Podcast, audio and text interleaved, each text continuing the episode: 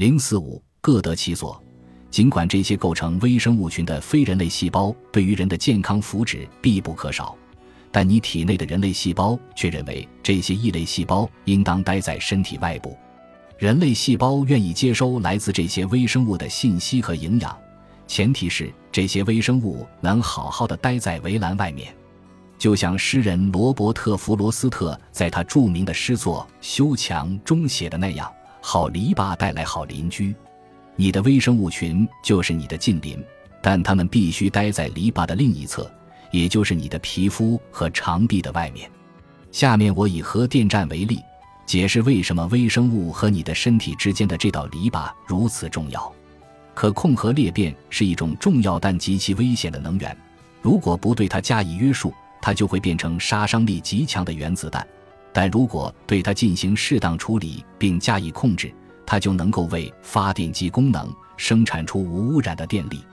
防辐射结构会阻止核辐射外溢，但风险仍然非常大。所以，核电站的工作人员都配备了辐射探测仪，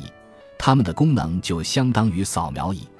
还有一些扫描仪被安放在主要反应堆的周围和外侧，一旦扫描仪探测到核辐射，就会拉响警报，这代表人们的健康正面临着迫在眉睫的威胁。不幸的是，2011年发生在福岛核电站的堆芯熔毁事件证明，这种有毒物质的溢出将大大危及核电站周围地区，而且这种危害可能是永久性的。虽然我们要讨论的对象处于微观领域，但我们还是可以思考一下：你身上的大多数微生物如何安居在你的消化道中，就像核反应堆的安全壳一样，我们的肠壁将这些微生物隔离在身体外部。让身体内部免受污染，你的肠道微生物群就类似于核能，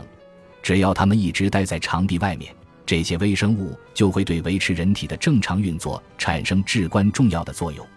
但实际上，你的肠壁每天都会被攻破，这导致你的身体出现了一系列严重问题。二，很多时候你感觉自己就要被融毁了，这其实没有什么好奇怪的。我们很难让肠道微生物待在它们应该待的位置，因为黏膜屏障具有两种截然相反的功能。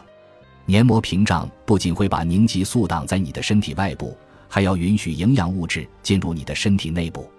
而且，你的肠黏膜上皮细胞只有一层，它们肩负着一项艰巨的任务，就是阻止这些寄居在消化道内的外来打工人进入你的身体内部。